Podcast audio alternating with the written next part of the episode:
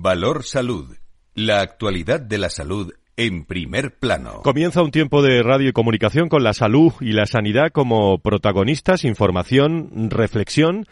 Con nuestros contertulios en directo. Eh, son expertos, diversos en su procedencia, pero son los mejores.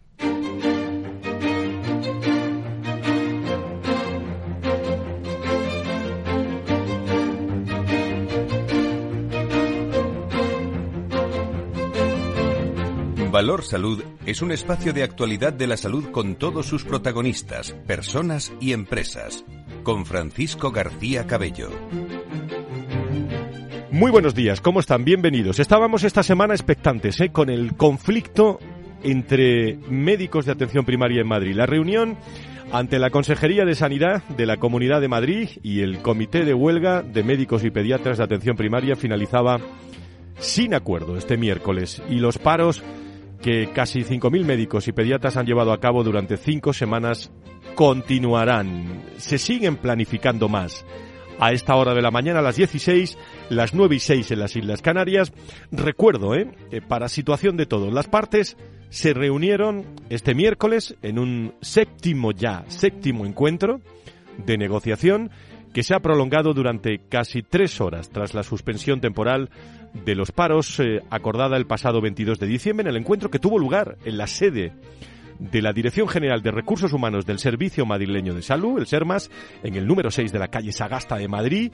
La Comunidad de Madrid ha estado representada, eh, como en anteriores ocasiones, por la Directora General de Recursos Humanos y Relaciones Laborales, Raquel San Pedro, el Director General del Proceso Integrado de Salud, Juan José Fernández Ramos, y la Gerente de Atención Primaria Almudena Quintana. En la cita estaban sobre la mesa como temas principales el aumento de, salario de los médicos, dos cuestiones técnicas también sobre el incremento del valor de la tarjeta sanitaria individual a cada profesional en la categoría de médico y profesional y la incentivación de la cobertura de plazas en turno de, de tarde.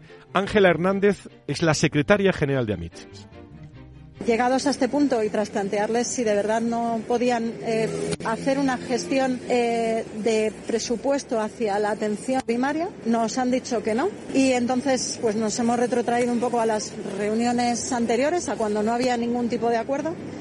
En diciembre teníamos preparado eh, una petición de mediación para que médicos de reconocido prestigio vengan y vean esta negociación y nos digan a las partes realmente si, si hay avance o si no puede haber ningún tipo de avance y es lo que hemos hecho. No hay acuerdo. Según parece, la Consejería de, de Sanidad Ofrece también un complemento retributivo por la carga asistencial, por ser categoría deficitaria, médicos de familia y pediatras, complementos también vinculados a la absorción de demanda por encima de 35 pacientes, médicos de familia y 25 a pediatras, unido a la organización de agendas, tercer complemento para puestos de difícil cobertura en el turno de tarde, para ir ciertas cifras donde no se llega. El consejero escudero de, salud de la, de la Comunidad de Madrid lo explicaba así en las últimas horas. Nuestra voluntad es continuar eh, trabajando para que se alcance ese acuerdo, pero desde luego lo que hemos visto es algo que ya escuchamos en la que el audio de, una de las personas que forman parte de ese comité de huelga tratando de llevarla hasta el mes de mayo y también ayer mismo pudimos ver una convocatoria eh, de concentración para el día 18, algo eh, que define claramente cuál era la actitud previa antes de esta reunión. Pero no es suficiente, no se han puesto de acuerdo unos eh, y otros. Ustedes saben que nosotros en este programa, sobre todo en los últimos ocho años, están representados en, en, la mesa médicos, pueden venir a hablar cualquier persona que lo considere de la administración, de cualquiera, de la Comunidad de Madrid o de cualquiera. Estamos en muy buen contacto y en línea con, eh, con todos los agentes, especialmente con los pacientes, ¿no? Parece que no es suficiente todavía esta negociación, seguimos a pie de conflicto, esperamos soluciones en pro de los pacientes por encima de cualquier inclinación o percepción política en este conflicto, con la cercanía de mayo. Eh, ante las elecciones. No, no se ocultará, eh, evidentemente, lo que están pensando todos ustedes, eh, que el tema sanitario, la salud, va a ser un filón importante ante las elecciones. Parece que para unos y, para otros. Los médicos de casi la mitad de las autonomías están pendientes de las negociaciones entre los sindicatos que lo representan y sus respectivas administraciones para mejorar sus condiciones laborales y por ello evitar también las huelgas que están anunciadas para este mes y para febrero, en el caso de Navarra, por ejemplo. Los principales motivos, lo que conocen todos ustedes, paros previstos al inicio de este año, se centran en la situación de presión asistencial, falta de profesionales y las malas condiciones laborales sobre todo en la atención primaria. Lo afrontamos en nuestra tertulia. Este asunto, que es de primer plano, sobre todo afecta a la comunidad de, Madrid y está ahí. Tenemos que, seguir hablando de, ello, pensando en los pacientes, sobre todo, insisto.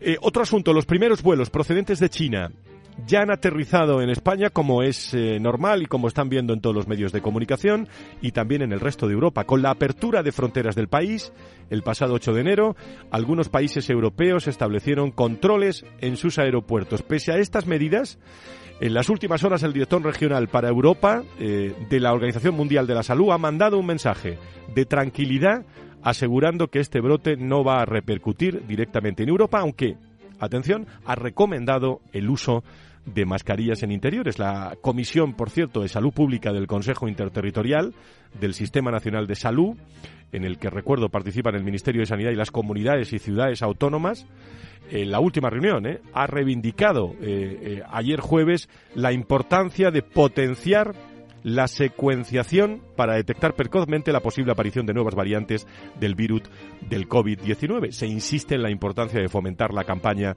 de vacunación con segunda dosis de recuerdo con vacunas adaptadas a variantes especialmente a las personas más vulnerables. Muchísima actualidad de la salud y la sanidad a esta hora, las 10 y 11, en la que está finalizando, amigos y amigas, eh, estamos en, en directo en el foro de la nueva economía en Madrid, en el Hotel Ritz, la intervención de Juan Abarca, presidente de HM Hospitales y presidente de IDIS, que ha sido presentada por Ana Pastor, analizando la figura del empresario y médico español, analizando el sistema eh, sanitario, eh, y Juan Abarca pues ha hablado de, la situación del, sistema de, salud y muchos aspectos que está afrontando. Creo que lo escuchamos en directo en Valor Salud, conexión con el Hotel Ritz. Vamos a escuchar al presidente de, la Fundación IRIS.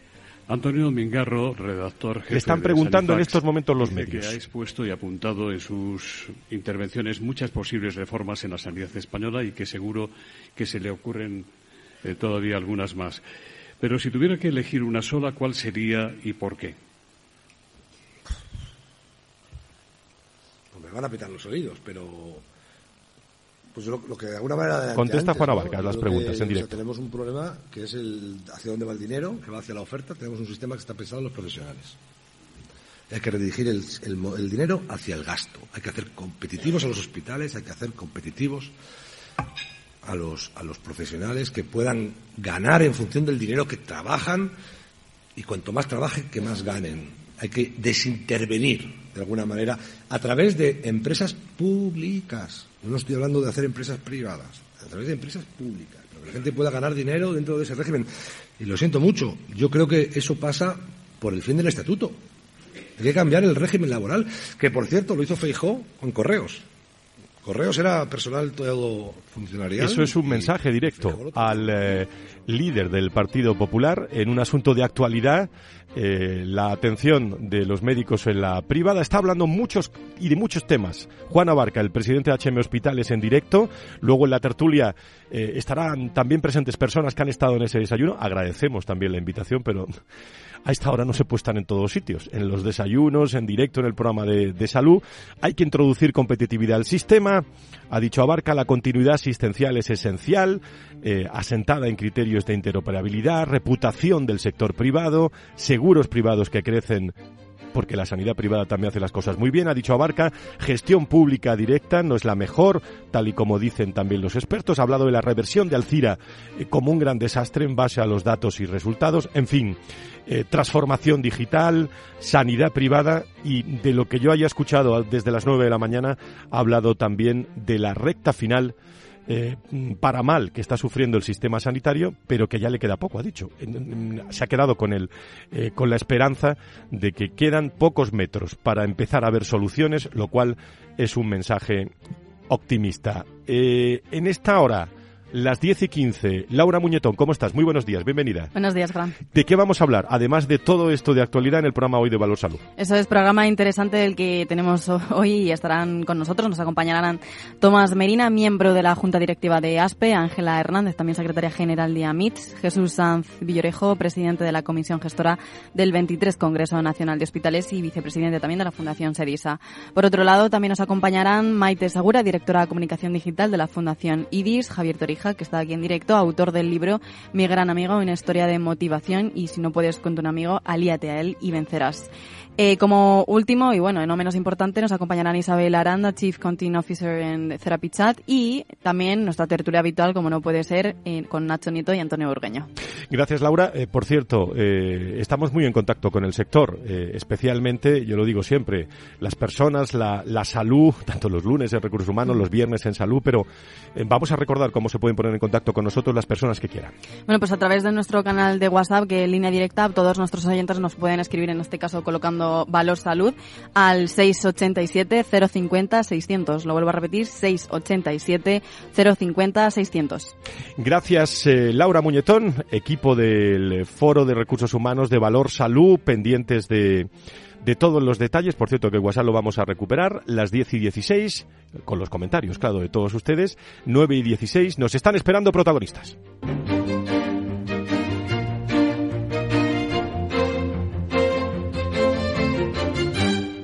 Valor Salud.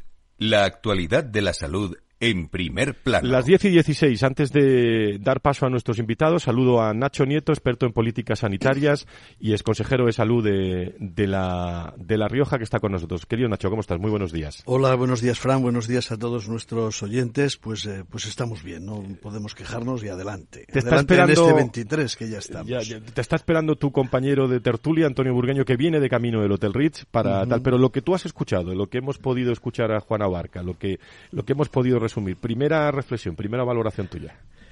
Bueno, eh, que el que la sanidad española está necesitada de que se tomen eh, medidas es clarísimo en todos los niveles y en, y en todos los aspectos que hay que trabajar para que la sanidad sea única entre esa sanidad pública y esa sanidad privada. Y bueno, eh, yo no sé si la sanidad pública está llegando a su final. Sí, desde luego que está llegando el momento que tiene que llegar de que se tomen medidas importantes para que sea esa, esa salud, esa sanidad del futuro que inmediatamente, inmediatamente necesitamos. Tomás Merina es miembro de la Junta Directiva de, de ASPE, colaborador habitual de este programa. Querido Tomás, ¿cómo estás? Muy buenos días, bienvenido, línea directa hasta ahora. Buenos días. Bueno, de lo que has escuchado, Tomás, hasta esta hora de la mañana llevas eh, escuchando el programa desde el, desde el comienzo. Eh, no sé si tienes alguna valoración de, de una tremenda mañana de actualidad. Carl, en, en, en, este caso sabemos que, que, vuestro presidente va a continuar al frente de la Comisión de Salud y Asuntos Sociales de, de, la, de la COE. Está hablando eh, el presidente de, de IDIS, por otro lado, la actualidad sanitaria. ¿Cuál es tu primera valoración de lo que estamos viviendo, Tomás? Bueno, pues yo creo que definitivamente el tema de la sanidad, de la reorganización de la sanidad, debe de coger un lugar preeminente en la agenda política. ¿no? La, sanidad es una cosa que nos afecta a todos y parece que, que el sistema que tenemos eh, después del COVID no ha conseguido recuperar su, su nivel y que el hecho de la huelga, que después comentaremos, es una muestra de que hay que hacer una revisión del sistema. Desde, desde la visión de, de ASPE de, de, la sanidad privada, ¿qué horizonte tenéis, eh, Tomás, para, para este año 2023? Eh, ya escuchamos alguna carta a los Reyes Magos, pero ahora ya sobre el terreno, eh, en enero, ¿qué, ¿qué, qué, planes tiene ASPE? Bueno, pues los planes de la sanidad privada es atender la demanda de los pacientes, es una demanda creciente, ¿no? La, la demanda, la demanda en la sanidad crece básicamente en función de, de dos, de dos parámetros que son la, el, el nivel de vida y el envejecimiento de la población. Esos dos factores en España no, no hacen nada más que que aumente la demanda y la, la, la población busca cada vez más encontrar una, una asistencia sanitaria, un cuidado de la salud que satisfaga sus, sus expectativas. se está viviendo, como saben todos ustedes, eh, si me permites, Tomás, eh, Nacho, eh, y, la, molesto de una reunión durante dos minutos y, hablamos con todos, estamos muy en línea con la información que está surgiendo sobre todo lo que está ocurriendo con los médicos, los pacientes, tenemos hilo directo en todos, en, todos los frentes, créanme, y cada uno tiene su, su voluntad de, de, hablar, de no, de no hablar, de interpretar, pero yo creo que todos están trabajando en la línea de que haya una solución. Eh, Ángela Hernández es secretaria general de AMIT, de los médicos de los médicos de atención primaria eh, y médicos de familia en España. Ángela, ¿cómo estás? Muy buenos días. Hola, buenos días, Fran. Bueno, eh, estamos entretenidos. bueno, te iba a decir que, que, entretenida especialmente tú, pero en, en, todos los medios, en todas en todas las pantallas eh, sanitarias. No ha podido ser, ¿no, Ángela, en esta última reunión? No ha podido ser porque a pesar de tus palabras en las que yo creo que todos tenemos ideas para mejorar la sanidad, pero tenemos una a nosotros nos toca hablar con la administración en la Comunidad de Madrid, no no hay otra y la administración está dirigida por la Consejería de Sanidad y lo que está sucediendo con la Consejería de Sanidad con el tema del conflicto de la huelga de atención primaria y el motivo por el que se llega también a la huelga de atención primaria, que recordemos que llegar a una huelga para nosotros, al menos como médicos, como organización médica profesional, es un absoluto fracaso en sí mismo, es un fracaso de, del diálogo y es un fracaso de la gestión de la provisión de, los médicos en, en donde suceda y estamos llegando a demasiadas situaciones en las que la única forma de hablar con la administración es, eh, es plantear el conflicto, en la que cuando se plantea el conflicto no acuden eh, el consejero de sanidad, aunque luego hable de dicho conflicto. Y aunque la última vez que hablé con vosotros, pues estaba contenta porque realmente eh, el consejero había, por primera vez en nuestra, en nuestra, a nuestro parecer, había reflejado lo que realmente había ocurrido en la reunión y habíamos percibido un cambio de rumbo y un aumento de la escucha en el 22 de diciembre, pues con el año nuevo esto se ha perdido completamente. Hay que recordar que el parón, eh, digamos, el gesto de buena voluntad nos lo pidió eh, la, propia administración eh, para poder hacer un buen estudio de las partes que, en las que aún no se ha llegado a un acuerdo, porque hay algunas partes en las que sí que ha habido aproximación y a la vuelta la verdad es que eh, ha sido como retrotraernos a reuniones anteriores, es decir, eh, no, no se ha mantenido. ¿Dónde está el gran escollo? Ángela, perdona que te interrumpe. ¿Dónde está el, las dos cuestiones para que para que lo conozcan médicos, pacientes que nos escuchan, profesionales de todos sitios. ¿Dónde están los temas que no, no, no tienen solución? A ver, la, situación de la atención primaria lleva gestándose a lo largo de los últimos 20 años, diría, en la Comunidad de Madrid. Ya antes de la pandemia eh, teníamos, habíamos señalado la situación de riesgo de la atención de pediátrica de los niños en atención primaria en la Comunidad de Madrid y la situación de riesgo de los médicos de familia. En este contexto, eh, hay una cosa que es clave y es que los profesionales se están rompiendo, porque cuando empiezan una consulta con 40 pacientes, pero pueden terminarla con 50, 60 o 65, cada día de lunes a viernes, todas las semanas, eso es imposible de sobrellevar. Entonces, hay un tema que es el control de la demanda en, en la atención primaria, sobre el que hay avances, aunque no sabemos exactamente cómo se va a desarrollar. Es decir, que todo esto hay que verlo de una forma integral, no es que solamente no se llegue a un acuerdo por esta otra parte. Sigue faltando la parte de la confianza, de recuperar la confianza de incumplimientos previos, de los incumplimientos que están firmados por la propia Raquel San Pedro en septiembre de 2020. Es difícil firmar un acuerdo con alguien a un nivel de interlocución que ya te ha, digamos, que no ha respondido una vez. Entonces ahí es donde entra la parte de eh, cumplir esa parte de los acuerdos para poder recuperar la confianza y saber que realmente esto va a ir hacia algún sitio positivo. Y ahí es donde de nuevo se vuelve a romper todo cuando el consejero, lo has mencionado tú cuando hemos empezado a hablar, pues habla de una reunión en la que no ha estado y da a mm. entender que se dan incentivos, pero él no entra en el detalle ni lo explica. Yo sí he estado en las reuniones y sí puedo entrar y sí puedo decir que es absolutamente insuficiente lo mm. que lo que ofrece. Ángela, eh, por último esta mañana y, estamos en contacto y también con la administración y también hablamos con ellos evidentemente y están invitados con nosotros y estarán eh, aquí para charlar directamente, sobre todo por nuestro eh, conocimiento también del mundo de, de, los recursos humanos en la salud. Pero para quien está pensando y llevamos muchos años con esto, que esto es una cuestión política, Ángela, sobre todo pensando en los pacientes que lo están pensando, eh, que mayo está aquí, eh, que hay eh, mm, bueno un camino difícil y que lo importante es el, el, ruido. Para los que piensan eso, ¿tú qué tienes que decirles?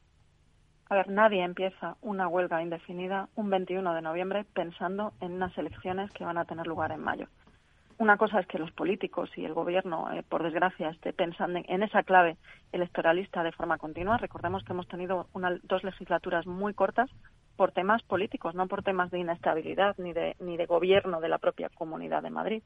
Eh, eso, uno. Y el otro es que tenemos más datos. Nosotros, eh, ya digo, venimos de unos incumplimientos de una huelga de septiembre de 2020 a la que no se llegó a la huelga porque se llegó a acordar. Es decir, nosotros llegamos a acuerdos cuando, cuando hay voluntad por la otra parte. En esos acuerdos había una memoria económica y lo que no sabemos es por qué no se cumplió. Si todo aquello se hubiera cumplido estaríamos en una situación mucho mejor eh, que la actual. Y eso se retomó en una huelga en mayo de 2021 cuando se disolvió el gobierno para hacer elecciones, si hubiéramos tenido interés electoralista, la habríamos continuado. Y como nos quedamos sin interlocutor y precisamente por responsabilidad hacia los profesionales y sobre todo, como dices, hacia los pacientes, se suspendió hasta tener de nuevo un, gobierno con el que hacer la interlocución.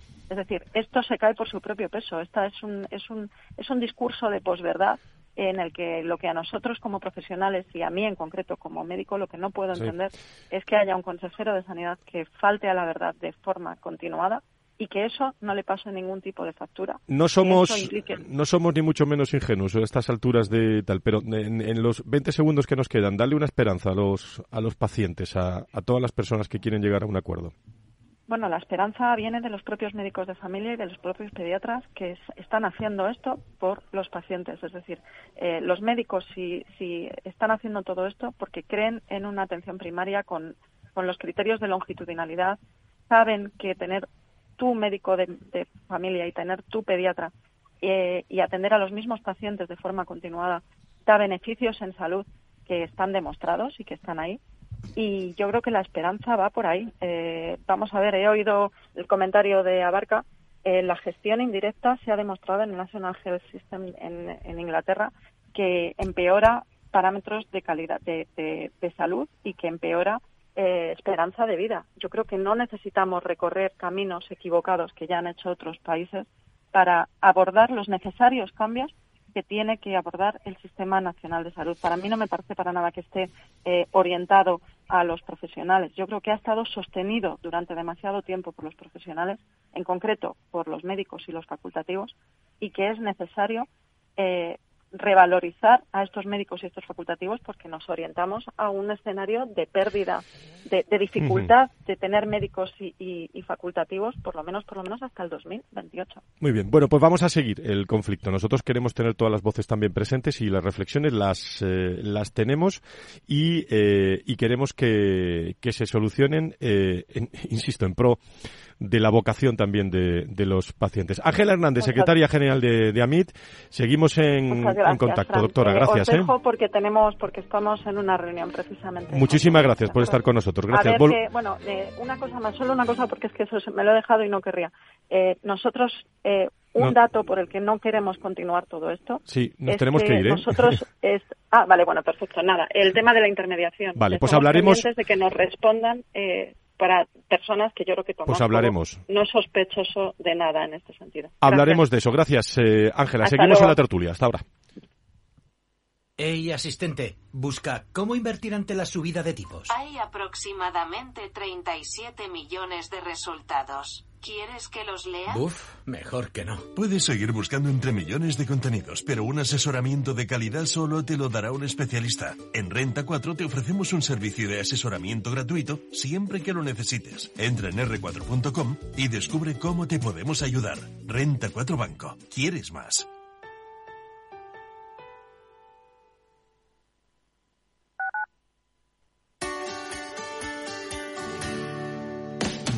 Humanos en la Oficina, el programa más divertido y de mayor influencia en el mundo de las organizaciones, con el presentador de mayor audiencia en el mundo del capital humano y speaker internacional Miguel Ángel Pérez Laguna.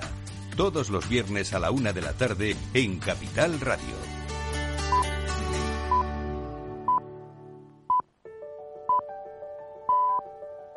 Capital Radio lanza el nuevo formato de Cripto Capital, todos los lunes a las 3 de la tarde con el maestro de trading algorítmico Carlos Puch Sajibela. Lo que nadie te cuenta, escúchalo en Cripto Capital. Nos gusta que las personas tengan opinión propia. Quienes aquí hablan también expresan su propia opinión. No representan la opinión de Capital Radio.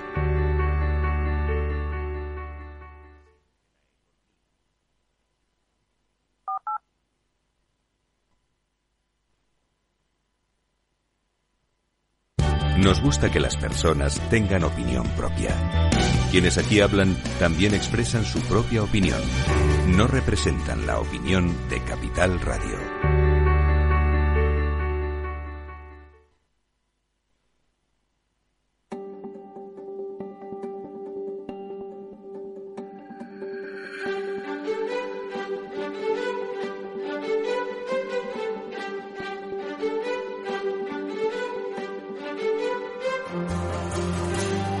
Valor Salud es un espacio de actualidad de la salud con todos sus protagonistas, personas y empresas. Con Francisco García Cabello.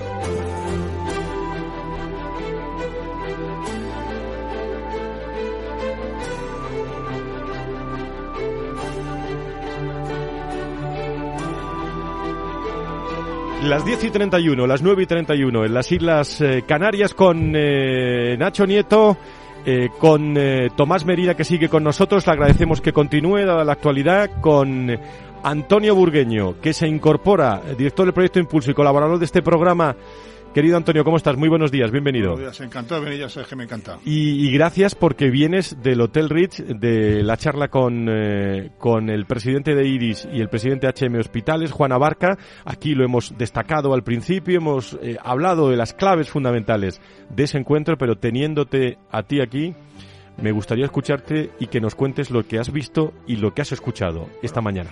Me he escapado por venir a contarlo.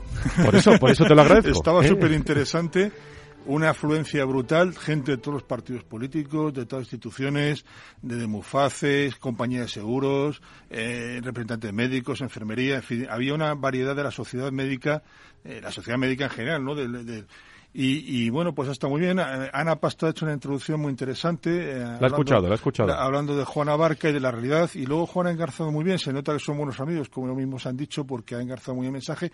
Juana ha hecho un repaso en resumidas. Está haciendo muchas preguntas cuando yo me he salido. Está llamando muchas preguntas, pero cuando yo me he ido ya había dado su mensaje principal y él ha hecho un, repaso desde los años 60 para entender la realidad de lo que está pasando ahora mismo. No, no se ha entretenido mucho, ha sido grandes pinceladas para decir esto es una realidad. Y él ha dicho una cosa muy interesante. No se trata de decir si en sanidad privada, pública o medio pensionista. Él lo que reivindica es el marco racional que tiene que tener y normalizar la, que la, sanidad privada en la, en, la, en la, sanidad española, ¿no? Y yo creo que ese, eh, ha, hecho, ha hecho muchas cosas interesantes. Ha hecho mucho hincapié en el tema de la primaria, que se estaba hablando del tema. Él es un médico eh, generalista, vamos, un médico no generalista, es un médico eh, que tiene hecho el MIR de, de, primaria, la entiende muy bien y, ha dicho, bueno, pues que, que, hay que cambiar ese modelo, ¿no? Prácticamente. Y que, y que hay que cambiar desde la oferta hay que empezar a trabajar en la demanda. ¿A qué se refería esto? Pues ver las realidades que hace falta y a partir de ahí buscar cómo recompensar a, justamente a los profesionales. Dos cosas, Antonio. yo que lo he escuchado también hasta que me he tenido que meter en directo en el programa, pues si no hubiera estado con vosotros allí, eh, agradezco, la, agradezco, a la Fundación la, pena era las horas que se Claro, eh, pero he, visto a un Juan Abarca eh, y he tenido ocasión de entrevistarlo en el IS hace un par de meses sobre estos mismos temas. Lo, lo he visto siendo realista con la situación optimista ante las posibles soluciones. ¿Coincides? Sí, además se lo ha dicho, la primera frase que han dicho cuando le han preguntado, dice, le, ve, que, ¿cómo le está usted? Dice, muy contento, muy emocionado, porque estoy convencido de que se van a solucionar, porque no queda otro remedio, ¿no? Es decir, da ese mensaje, decir, no ser tampoco incrédulo, pero ahí dice, que las situaciones llegan a un punto que o se solucionan o se solucionan, ¿no? Eh, Tomás Merina eh, sigue con nosotros, miembro de la Junta Directiva de, ASPE. Eh, Tomás, no sé si quieres decir algo de las palabras de Ángela, de lo que estás escuchando como miembro de esta tertulia. ¿Tenemos a Tomás Merina? Sí, sí. Adelante, Tomás, te escuchamos. sí, sí. Te, te, decía que yo creo que el conflicto de la asistencia primaria en Madrid es la febrícula de una enfermedad más grave, ¿no? Esta, la Comunidad Autónoma de Madrid tiene una idiosincrasia particular porque, porque, bueno, el nivel de vida es más caro, los salarios de los médicos eh, son similares a los del resto de las comunidades o más bajos y entonces se está produciendo una diáspora de, de médicos de, médicos de familia y pediatras a las comunidades limítrofes a Castilla-La Mancha y a Castilla-León. Claro, da la sensación de que e, este conflicto no debe de continuar, este conflicto lo deben de parar y, el consejero yo creo que deberá de evaluar si, si está bien aconsejado en este caso, ¿no? porque eh, es un problema que la Administración debe dar una solución rápida. ¿no? Hay un problema de fondo y es el, reconocimiento desde todos los puntos de vista que tienen los médicos en la sociedad, creo yo. ¿no? Y dentro de ese reconocimiento están las las cuestiones retributivas ¿no? que hay que, que hay que solventar ¿no?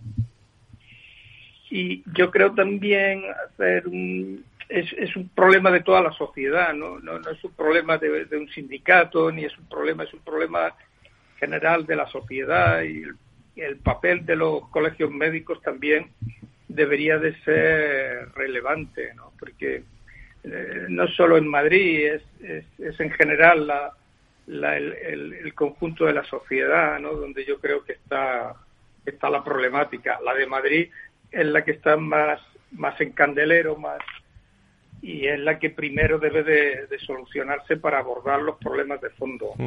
Recuerdo lo que decía el consejero eh, de, de, salud de la Comunidad de Madrid ante, ante esta situación. Nuestra voluntad es continuar eh, trabajando para que se alcance ese acuerdo, pero desde luego lo que hemos visto es algo que ya Escuchamos en el audio de, una de las personas que forman parte de ese comité de huelga tratando de llevarla hasta el mes de mayo y también ayer mismo pudimos ver una convocatoria eh, de concentración para el día 18, algo eh, que define claramente cuál era la actitud previa antes de esta reunión. Escuchamos todas las voces ¿eh? en este programa y estamos en contacto con todas las voces. Burgueño, tu reflexión. Pues Tomás ha dicho una cosa, ha dicho muchas interesantes, pero ha dicho una muy interesante. No es un problema de Madrid. Estamos, lo sacamos la semana que viene un estudio sobre el problema de las consultas de especialidades eh, y, cómo está repercutiendo el problema. Es que al final en, la sanidad no está resolviendo las entradas que llegan de consulta de primeras, que muchas, la mayoría vienen por primaria, por atención primaria, porque está colapsada por las que se genera internamente. ¿Qué significa esto? Pues que, que primaria tiene que hacerse muchos cambios, pagar más, pero también hay que hacer una primaria más resolutiva, que resuelva menos, intentar que llegue menos especializada y, depende de una reorganización y de modelos organizativos diferentes, evidentemente. Nacho. Sí, vamos a ver, yo estamos oyendo atentamente las, las opiniones de todo el mundo y a mí me produce una especial preocupación porque fíjate, o sea, nos hemos remontado a que, eh, bueno, eh, había que recordar cómo surge la huelga de primaria y de dónde viene, pero que es que resulta que todavía hemos oído algo más, viene de hace 20 años. Es preocupante, o sea, vamos a ver, no podemos estar, no podemos estar así. Es verdad que hay que tomar medidas, pero desde luego las soluciones no van por esa vía. Y luego, eh, vamos a ver, recordemos alguna cosa que es importante, ¿no? Decir que no se hace o que no se convoca una huelga pensando que es indefinida y a los pocos días se dice hasta cuándo se quiere llegar, lo hemos oído otra vez recordar ese asunto. Eh, se trata de no contar una parte de la verdad de las reivindicaciones y del cuaderno de ruta de, ese, de esas reuniones o de ese comité de huelga en este momento, por decirlo de una manera clara y que se entienda, que es fundamentalmente una cuestión económica, porque se está hablando del trabajo de los profesionales y lo primero que se ha planteado es limitar el número de consultas, algo que también se viene diciendo desde hace muchos años y que es complicado, pero se está en esa línea. Y desde luego eh, es curioso que nadie hable de que eh, es que hay que hacer la asistencia de otra manera. Por lo menos cuando se habla del conflicto. Sí que, sí que se dice cuando otros analistas, otras personas eh, hablamos o hablan de este tema. Es verdad, o sea, hay que gestionar la asistencia sanitaria, hay que gestionar el sistema sanitario, el sistema de salud español de otra manera. No hay ninguna duda. Eh, Jesús Sanz eh, es presidente de la Comisión Gestora del 23 Congreso Nacional de Hospitales y vicepresidente de la Fundación SEDISA. don Jesús, encantado de saludarle. Muy buenos días.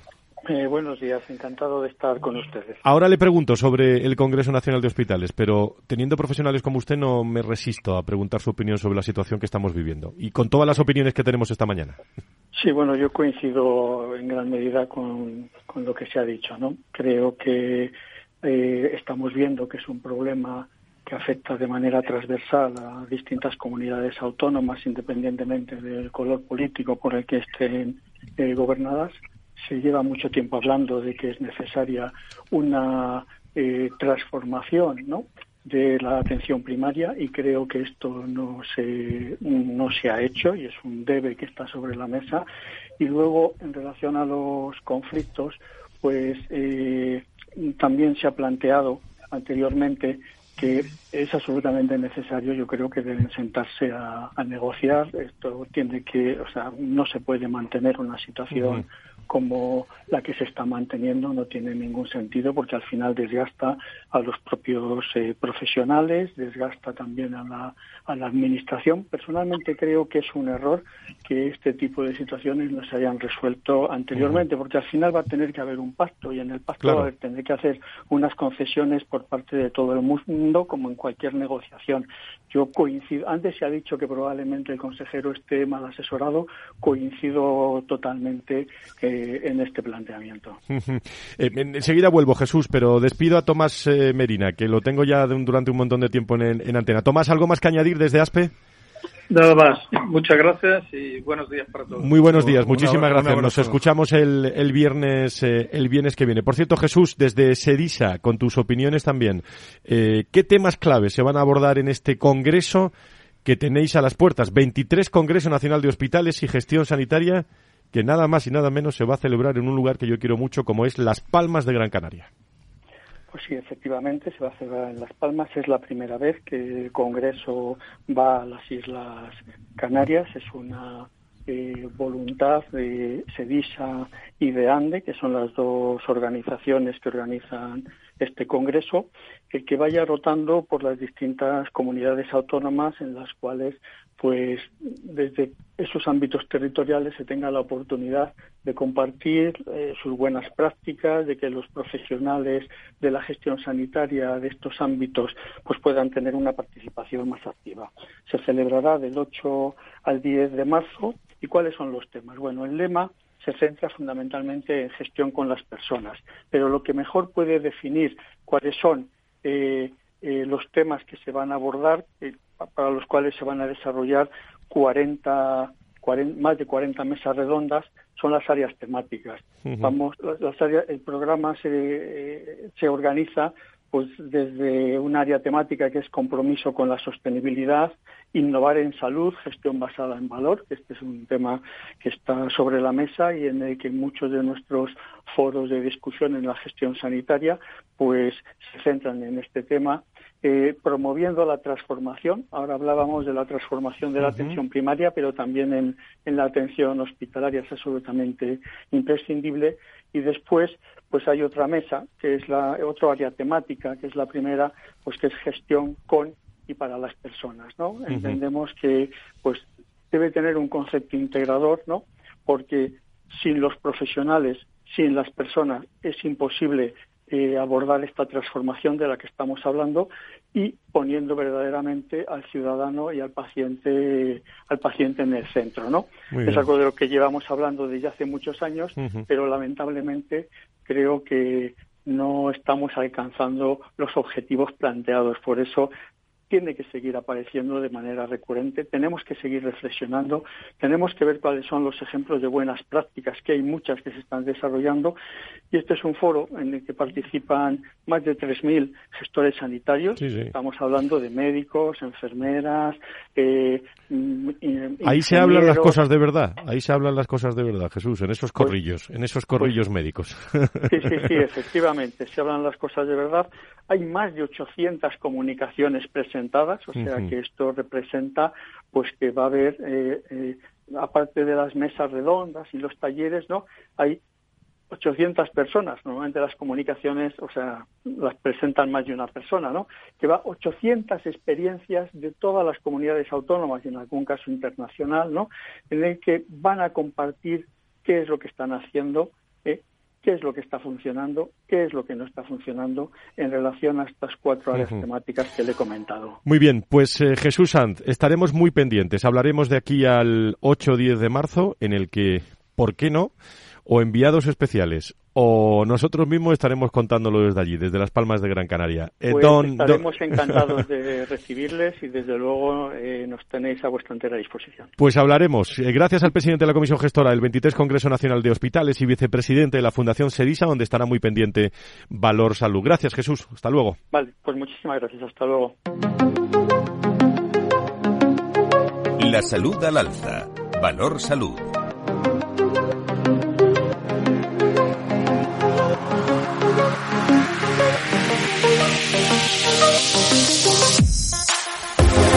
Las 10 y 45, viviendo la actualidad de la salud y la sanidad en tertulia, en reflexión, tocando los temas de frente. Y hay un asunto, eh, se ha presentado un libro, eh, lo ha presentado Javier Torija, autor del libro Mi gran amiga, una historia de motivación. Si no puedes con tu enemigo, alíate a él y vencerás, hablando de del de un desorden del sistema nervioso central que provoca convulsiones que podrían no tener una causa aparente, que ocurren en más de una ocasión. Convulsión, saben ustedes que es el resultado de una breve interrupción de la actividad eléctrica en el cerebro que, afecta a otras funciones cerebrales y no estamos hablando otra cosa que de la epilepsia, que es de lo que ha escrito en este libro Javier Torija, que nos acompaña en directo. Javier, ¿cómo estás? Muy buenos, buenos días. Francisco. Muchísimas gracias por estar con nosotros. Bueno, eh, mi gran amiga, ¿no? Eh, mi gran amiga, la, epilepsia. La epilepsia. A ver, eh, mi gran amiga, ¿por qué? Porque, a ver, yo, eh, pues hasta los a partir de los siete años, estuve teniendo hasta 20 convulsiones diarias en, en epilepsia. ¿Qué ocurre? Que cuando llevas ya unos años y llevas 10, 12, 13 años, 14 años sin convulsiones, lo que se me pasó por la cabeza y hay que hacer algo motivador para ayudar a toda la gente que se pueda, ya sea gente con epilepsia o gente sin epilepsia. Porque además hemos tenido una época del COVID que ha sido horroroso, que la gente se ha venido abajo todo el mundo. Y a mí se me da muy bien motivar, pues vamos a contar mi historia, pero de una, de una, de una forma motivacional. ¿Y estás bien ya, Javier? Llevo 14 años sin ninguna convulsión. Bien. De hecho, yo todos los años me busco un reto con alguna marca deportiva para hacer algún reto de estos que son casi imposibles. Para decir, mira, si yo he podido correr 21 kilómetros, tú puedes andar un kilómetro. Por ejemplo. ¿Y el próximo reto? El próximo reto, a ver, eh, pues te puedo decir que tengo colaboradores muy buenos, la verdad que son gente.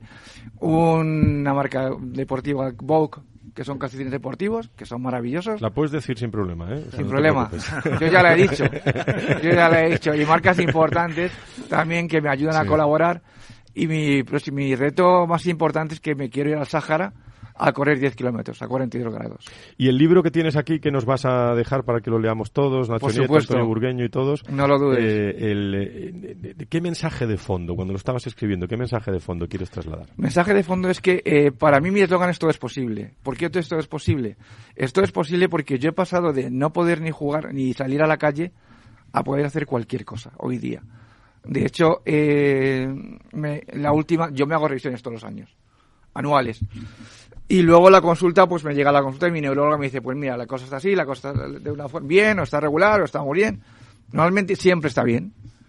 Y la última consulta que tuve, armé el fiestón padre en mi, en mi cabeza. ¿Por qué? Porque yo me hago otra revisión anual, después de todo me dice, Javier, está todo perfecto, pero tenemos una cosilla que, que, me, que me cambiaron de medicación y me dijeron, ¿qué tal te va la nueva medicación? Y dije, pues muy bien me va fenomenal. Y le dije, pues me relaciono mucho mejor, estoy más tranquilo, me explico mucho mejor, todo.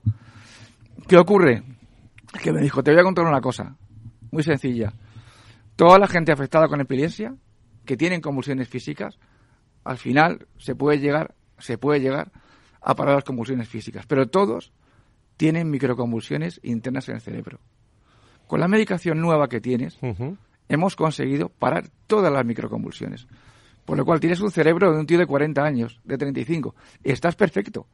pues, entonces te tengo un impulso ahora, unas ganas de comerme el mundo. Para escribir más libros, ¿no? Para escribir cinco libros más.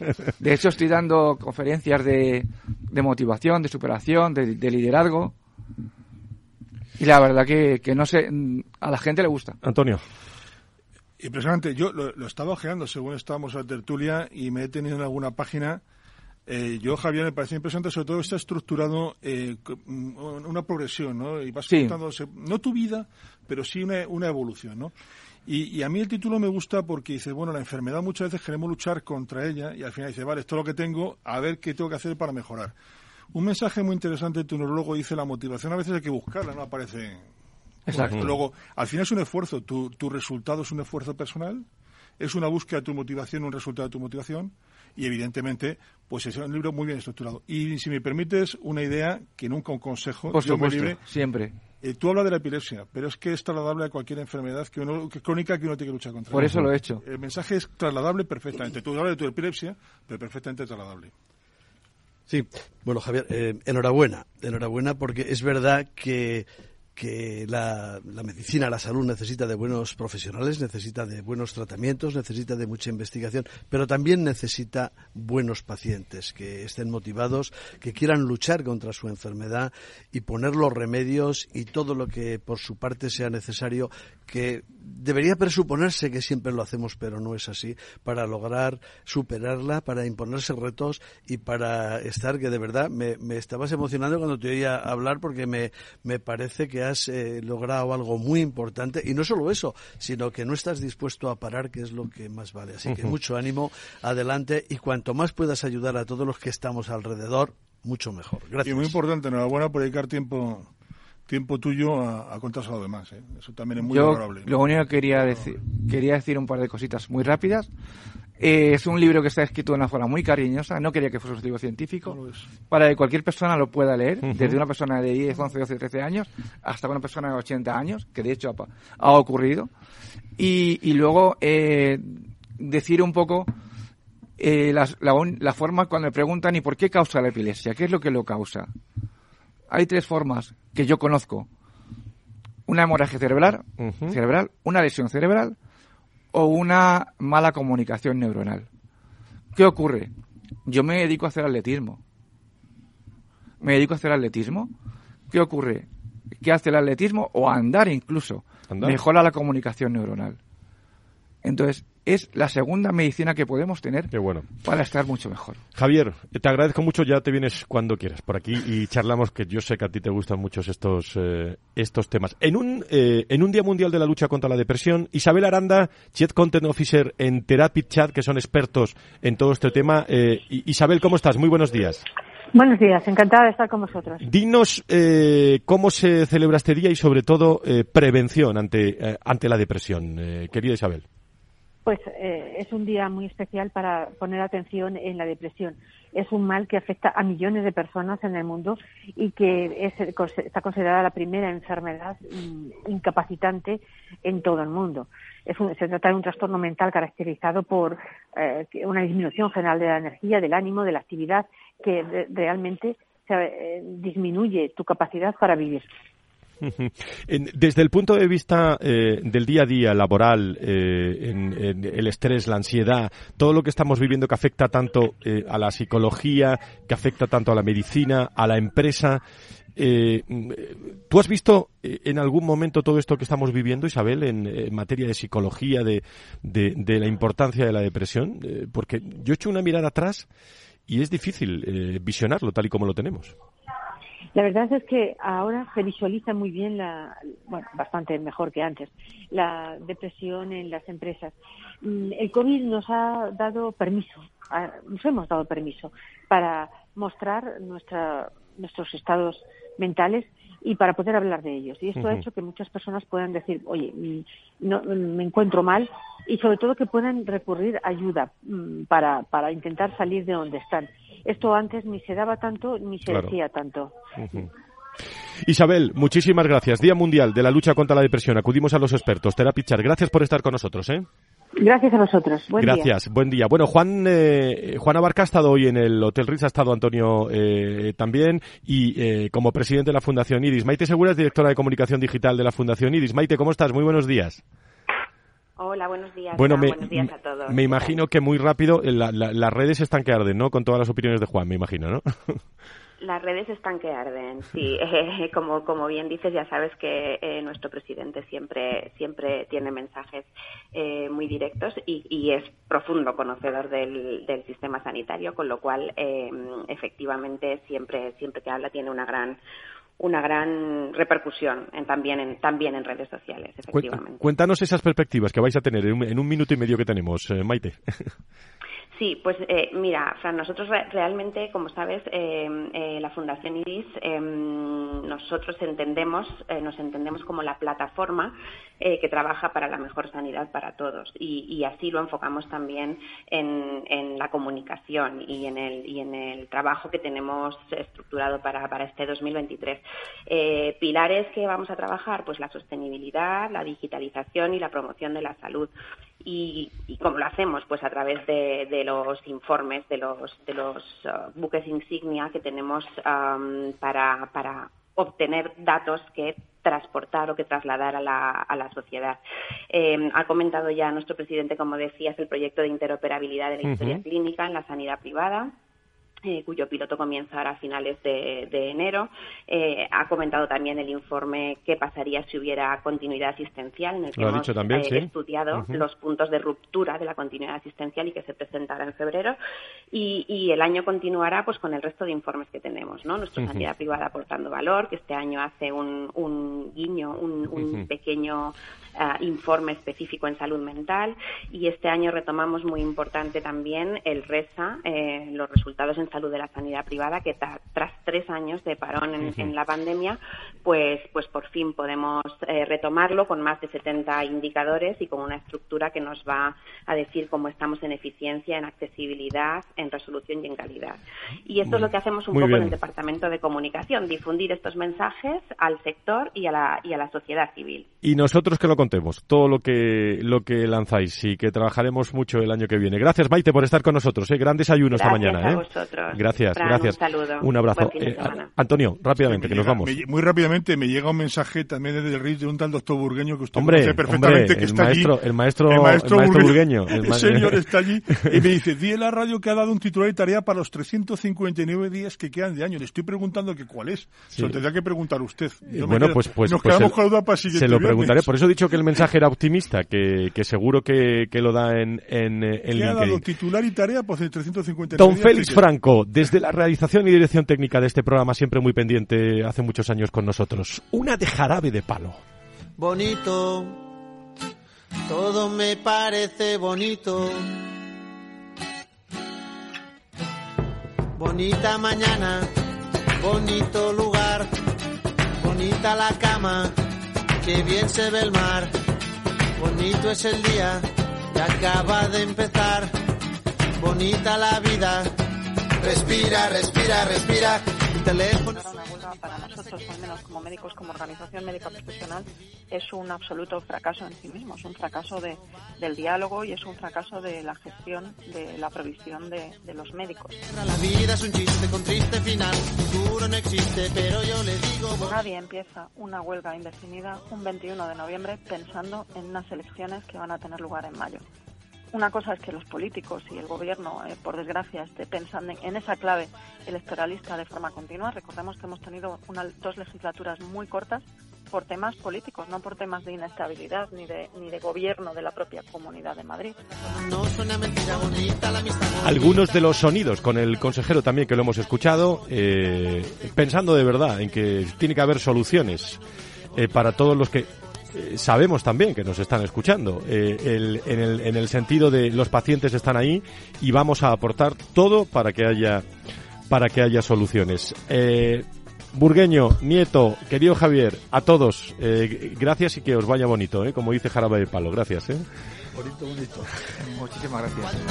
Muchas gracias. Y a todos ustedes, el viernes estarán aquí, estaremos celebrando los 25 años de Clínicas Rementería. Con todos ustedes aquí estará el presidente también de la Comisión de Salud de la COE, Carlos Rus, con nosotros en directo, preguntándole todos y a través de los WhatsApp y, estarán presentes eh, pues la actualidad del mundo de la salud y la sanidad contada de otra forma, siempre pensando en las personas que hacen posible también esa salud y esa sanidad.